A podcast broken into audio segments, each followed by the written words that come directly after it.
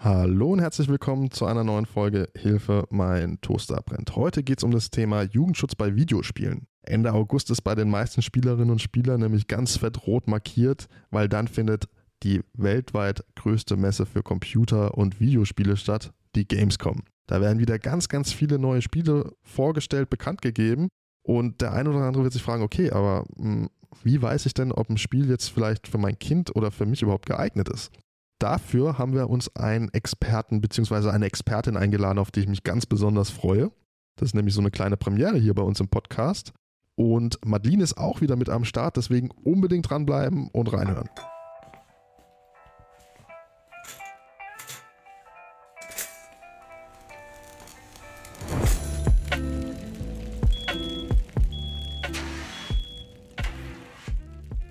So, wir haben es ja anfangs angekündigt, äh, dass wir heute eine Expertin eingeladen haben zum Thema Jugendschutz und Videospiele. Und ich freue mich ganz besonders heute, die Elisabeth Secker von der Unterhaltungssoftware Selbstkontrolle begrüßen zu dürfen. Schön, dass du da bist, Elisabeth.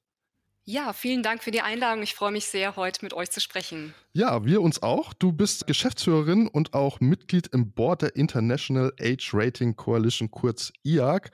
Ich als Gamer habe das vorher noch nie gehört, aber da werden wir nachher vielleicht auch noch mal kurz drauf kommen, was das genau ist.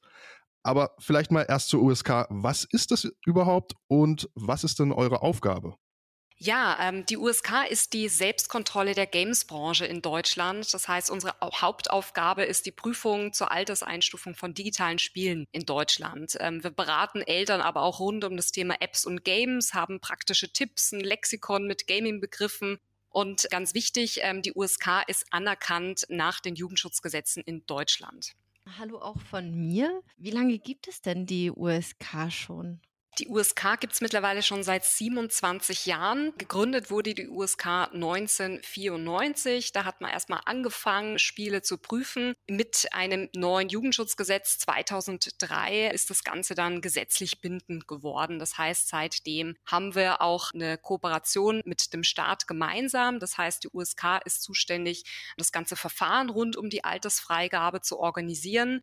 Und ähm, die Entscheidung über die Altersfreigabe treffen dann aber unabhängige Jugendschutzsachverständige zusammen mit dem staatlichen Vertreter. Man hört ja auch immer wieder, also wenn man sich Werbung oder so anschaut, ähm, kennt man dann die, die USK, aber man hört auch manchmal den Begriff PEGI. K äh, könntest du uns dazu noch was äh, erklären? Was ist eigentlich der, ist das das gleiche oder was ist der Unterschied? Ja, ist eine sehr, sehr spannende Frage. Jugendschutz in Deutschland ist einfach ein ganz hohes Gut und ähm, Deutschland hat mit die strengsten ähm, Jugendschutzregelungen weltweit und der Unterschied äh, zwischen PG und USK ist, sage ich mal, von der von der Grund, ähm, vom Grundansatz her eigentlich haben, haben PG und USK eine große Gemeinsamkeit, nämlich Eltern eine Orientierung zu geben im Hinblick auf Altersfreigaben von Computer- und Videospielen. Aber der Unterschied ist, dass die Altersfreigaben in Deutschland gesetzlich bindend sind. Das heißt, an den Altersfreigaben in Deutschland ist auch der Staat mit beteiligt, währenddessen PG ein freiwilliges europäisches Alterseinstufungssystem ist, das aber sozusagen in Deutschland dann keine Rechtskraft besitzt. Das heißt, wir haben, wir sind so ein kleines, wir sagen manchmal selber ähm, ähm, spaßeshalber, wir sind das gallische Dorf innerhalb Europas ähm, und ähm, haben da sozusagen ein anderes Einstufungssystem. Das heißt also, USK ist verbind also verbindlich für Händler und Händlerinnen, die in Deutschland Spiele verkaufen. Ganz genau. Also das heißt, in Deutschland gilt das Gesetz, äh, wenn Spieleanbieter ihre Spiele an Minderjährige in Deutschland verkaufen wollen, im Handel, im klassischen, dann müssen sie ein Alterskennzeichen, eine Altersfreigabe beantragen bei der USK. Das heißt, alles, was sozusagen in den klassischen Handel kommt ähm, oder auch in der Öffentlichkeit gezeigt wird, geht durch den Prüfprozess der USK. Du hast es ganz zu Beginn, Jonas, schon angesprochen. Das IARC-System, die International Age Rating Coalition. Mhm. Ähm, natürlich haben wir in den letzten Jahren, ähm, hat sich der Markt stark verändert. Ähm, man ist vom Retail-Markt ganz ähm, hingekommen zu Games auch online zu veröffentlichen, ganz viele Online-Plattformen. Und da haben wir gemerkt, da ist, klafft eine große Lücke. Das heißt, da haben wir auch eine Kooperation mit PG, aber auch anderen Rating-Institutionen weltweit und haben ein gemeinsames Alterseinstufungssystem für diese Online-Spiele-Plattform Plattform entwickelt. Und das ist eben das Ajax-System. Aber da können wir gerne später nochmal im Detail drüber sprechen. Gerne. Wie läuft denn so ein Alterseinstufungsprozess bei euch ab? Ich habe so vor meinem inneren Auge, wenn ich an USK denke, ihr zockt irgendwie den ganzen Tag. Habt irgendwie so mit den geilsten Job, den man sich vorstellen kann, weil ihr einfach immer die neuesten Spieletitel schon vor Veröffentlichung bekommt. Aber da ist wahrscheinlich noch ein bisschen mehr dahinter, oder? Ja, absolut. Also erstmal prüfen wir natürlich nicht nur die ganzen AAA-Spiele, die, die, wo sich jeder natürlich wünscht, die vor Release schon zu haben, sondern bei uns kommt alles Mögliche rein. Und tatsächlich ist aber auch ein großer Unterschied, auch eine Besonderheit der USK. Bei uns ähm, gilt der Grundsatz, Spiele werden gespielt. Also Spiele werden durchgespielt. Das heißt, der Prozess läuft so ab, dass ein Anbieter sein Spiel bei uns einreicht, uns alle möglichen äh, Materialien sozusagen dazu schickt und USK-Sichterinnen und Sichter, die sind meistens Studenten, die wir da haben, die eben diese Spiele auch wirklich durchspielen, ähm, sich angucken, die ähm, haben sozusagen in unserem Gaming-Testraum sozusagen die Möglichkeit, das Ganze dann zu spielen, schreiben Berichte darüber und präsentieren dieses Spiel dann vor einem Gremium aus unabhängigen Jugendschutzexpertinnen ähm, und eben einem staatlichen Vertreter. Und die, da kommt dann sozusagen eine Diskussion zustande und das ist auch ein Unterschied zu PG. Also bei uns wird Jugendschutz sozusagen auch immer noch debattiert ähm, und dann wird entschieden, welche Altersfreigabe, welche Altersgruppe kann man Spiel zumuten und wie sieht dann letztlich auch das Alterskennzeichen aus jedes Jahr kommen ja unheimlich viele Spiele auf den Markt, sei es äh, irgendwie für verschiedene Konsolen oder für den PC. Das müssen ja unheimlich viele Spielstunden sein, wenn man das Spiel ja dann auch noch durchspielen muss. Wie viele Tester oder wie viel Zeitstunden nimmt das denn so in, in ja, in äh, Aufwand? Das ist ganz, ganz unterschiedlich, hängt auch stark vom Spiel ab. Also es gibt Spiele, da haben wir irgendwie, oder Spieleinreichungen bei der USK, da ähm, braucht der Tester oder die Testerin nicht länger als eine, eine halbe Stunde. Und dann gibt es natürlich die großen Titel, da kann es schon mal bis zu 60 Stunden gehen. Also das ist jetzt natürlich auch ein Extremfall sozusagen, aber da ist die ganze Bandbreite mit drin. Die USK hat aktuell circa 1500 Prüfverfahren im Jahr. Und dem gegenüber, und da kommen wir jetzt auch gleich schon wieder zum, zum Ajax-System, stehen natürlich auch ganz, ganz viele Online-Spiele, die auf, na, das sind nicht nur, nicht nur große Spiele sozusagen, sondern auch äh, natürlich Apps auch mit gemeint. Und da, sag ich mal, haben wir auch schon ähm, seit einigen Jahren gemerkt, da wird man natürlich nicht mehr dem ganzen, den ganzen vielen Inhalten her, wenn man da irgendwie alles durchspielt, sondern da haben wir auch ein anderes Verfahren entwickelt, wo Anbieter einen Fragebogen ausfüllen zu ihrem Spiel und ein Alterskennzeichen dann eben aus den Kriterien der USK und auf Grundlage der geltenden Gesetze entsteht. Du hast gerade ähm, nochmal angesprochen. Vielleicht für diejenigen, für die das nicht ein Begriff ist, könntest du nochmal kurz zusammenfassen, was IAC eigentlich ist? Sehr gerne. Also AJAC ist ein Zusammenschluss von internationalen Ratinginstitutionen weltweit. Die USK ist damit dabei, zusammen mit PEGI, dem europäischen Einstufungssystem, aber auch den Amerikanern, der ISRB. Südkorea ist mit dabei, Brasilien ist mit dabei, Australien ist mit dabei. Also wir sind da eine große Anzahl an, an PartnerInnen. Wir haben uns überlegt, 2015 ähm, hat das Ganze so richtig gestartet, dass wir eben auch Alterseinstufungssysteme brauchen für große Spieleplattformen. Da haben wir beispielsweise den Google Play Store als Partner oder den Nintendo eShop. Microsoft Xbox ist mit dabei, der Sony PlayStation Store ist mit dabei. Und ähm, für diese Plattformen haben wir gemeinsam einen Fragebogen entwickelt, wo der Entwickler sozusagen, der das Spiel dort anbietet, einen Fragebogen durchläuft und daraus ein entsprechendes Alterskennzeichen generiert wird. Und die Besonderheit an AJAC ist, dass wir in Deutschland, in den deutschen Stores dann USK-Kennzeichen ausspielen können und in Amerika beispielsweise die gewohnten Kennzeichen der ISRB oder sonst in restlichen Europa die PG-Kennzeichen gezeigt werden. Die Alterseinstufungssysteme sind ja weltweit auch ein bisschen unterschiedlich. Wir haben in Deutschland die Altersstufen 0, 6, 12, 16, 18.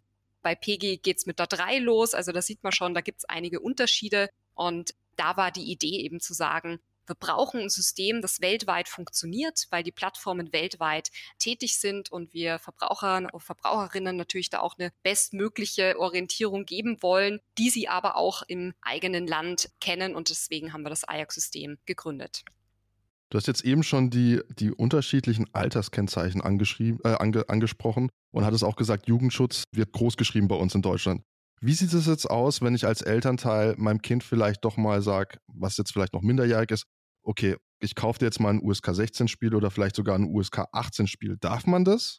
Oder gibt es da irgendwie rechtlich Konsequenzen, mit denen man rechnen muss? Also in Deutschland gilt das Elternprivileg, nennen wir das. Das heißt, Eltern oder Erziehungsberechtigte haben das Privileg, ihrem Kind auch ähm, Spiele zugänglich zu machen, die noch nicht für ihre Altersstufe freigegeben sind.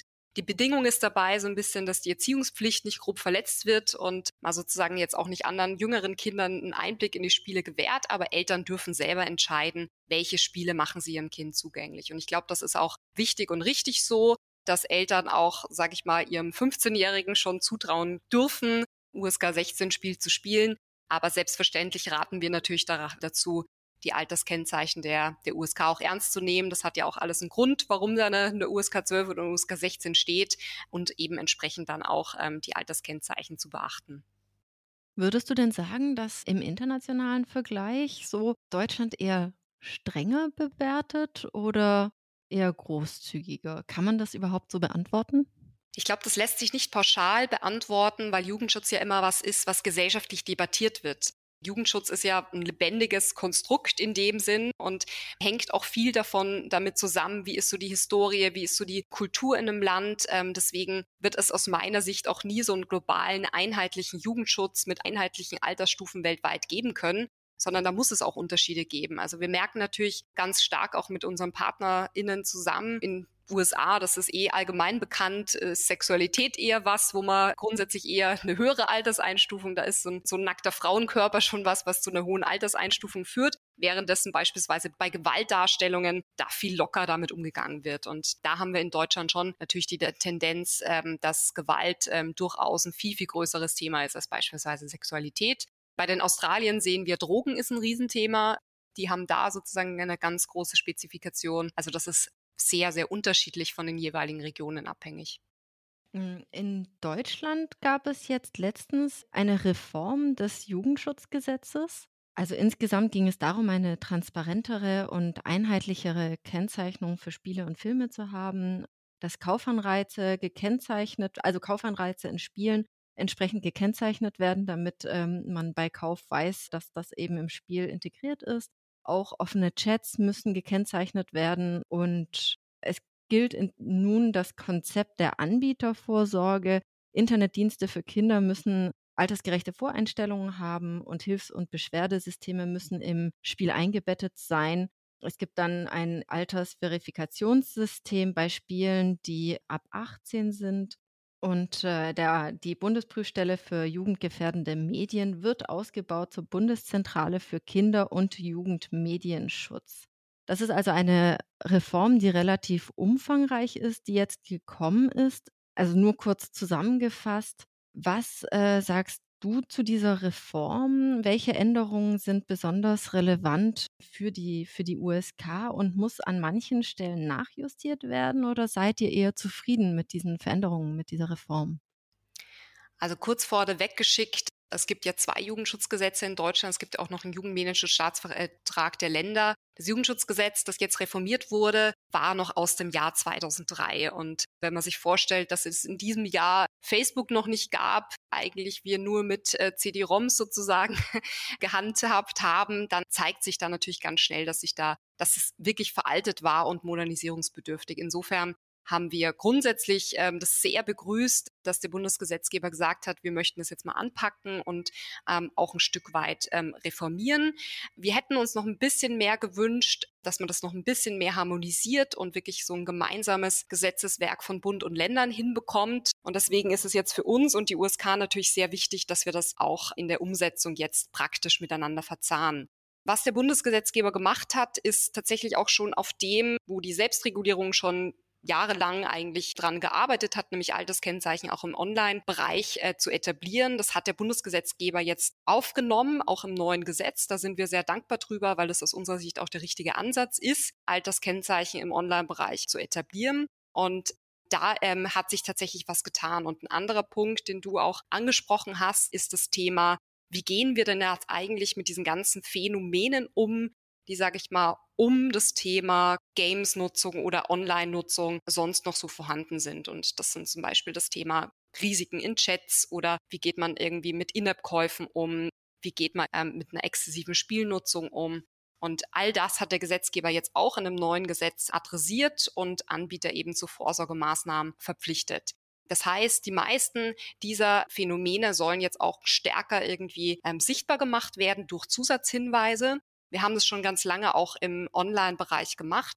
Das Ajax-System hat schon seit einigen Jahren sehr erfolgreich eben beispielsweise auf Nutzerinteraktionen und Chats in Spielen hingewiesen, damit man auch einfach Eltern sensibilisiert. Guckt mal her, da ist ein Spiel, da ist aber auch ein Chat enthalten. Trefft doch noch mal die ein oder andere Einstellung, wenn ihr wollt, dass euer Kind da entsprechend auch sicher ist. Das Gesetz hat jetzt auf einer wichtigen Vorarbeit der USK auf aufgebaut und das alles aufgegriffen, worüber wir sehr, sehr froh sind. Und jetzt müssen wir aber auch versuchen, das Ganze nochmal in der Praxis umzusetzen. Das heißt, wir arbeiten jetzt gerade im Moment daran, auch solche Zusatzhinweise für den Retail-Markt zu etablieren und da eben sozusagen drauf aufzubauen. Man sieht schon, das ist wirklich sehr umfangreich und Jetzt habe ich noch so eine, so, eine, so eine kleine persönliche Frage. Wenn man den ganzen Tag wirklich so mit Videospielen, Jugendschutz beschäftigt ist, hat man dann abends überhaupt noch Lust, selbst Hand an die Maus oder an, an den Controller zu legen und noch eine Runde zu zocken? Tatsächlich ist es so, dass ich in meiner Freizeit wirklich wenig zum, zum Zocken komme. Wenn, dann ist es irgendwie so ein kleines Mobile-Spiel, vielleicht ähm, nochmal auf dem Weg zur Arbeit oder zurück. Aber tatsächlich ist es abends so, dass man dann doch die Zeit noch mit der Familie verbringt und dann mal auch den Controller weglegt.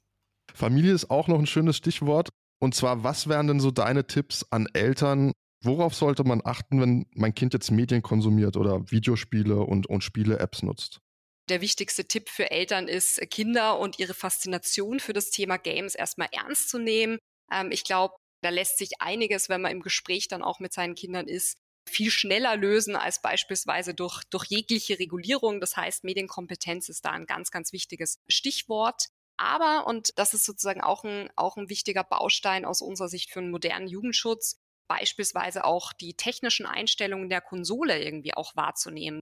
Viele In-App-Käufe, die jetzt ungewollt sind, die lassen sich schon dadurch vermeiden, dass ich beispielsweise die Käufe auf meinem Endgerät, ob das jetzt eine Konsole ist oder ob das ein Mobilgerät ist, lassen sich entsprechend auch einstellen. Es gibt tolle Jugendschutzsysteme und technische Parental Control Systeme der Anbieter, die dann so entsprechende Einstellungen auch möglich machen. Ich kann dann Spielzeit einstellen, ich kann die Kommunikation, die Chats einstellen, ich kann beispielsweise Limits für Käufe einstellen und das hilft schon sehr, um entsprechend dann auch damit umzugehen. Super, das sind doch super Tipps. Vielen Dank an dich, Elisabeth. Sehr gerne. Wir werden natürlich auch alle Infos von eurer Seite, ihr habt ja zum Beispiel ein super USK-Lexikon, wo ein paar Gaming-Begriffe ähm, erklärt werden, Ihr habt einen Elternratgeber, da werden wir natürlich alles in die Shownotes packen, damit ihr auch wisst, wo ihr euch informieren könnt, wenn ihr euch zum Thema Gaming interessiert. Ansonsten vielen lieben Dank, es hat super viel Spaß gemacht. Ganz herzlichen Dank auch von mir, fand ich auch super. Und in unserer nächsten Folge geht es um das Thema Permabans, also um dauerhafte Accountsperrung von zum Beispiel Online-Spielen was kann ich da tun und kann ich da überhaupt was tun? Dafür haben wir in der nächsten Folge den Alex mit dabei, der ganz, ganz viele Fälle davon behandelt bei uns im EVZ Deutschland. Deswegen unbedingt reinschalten und bis zum nächsten Mal. Tschüss.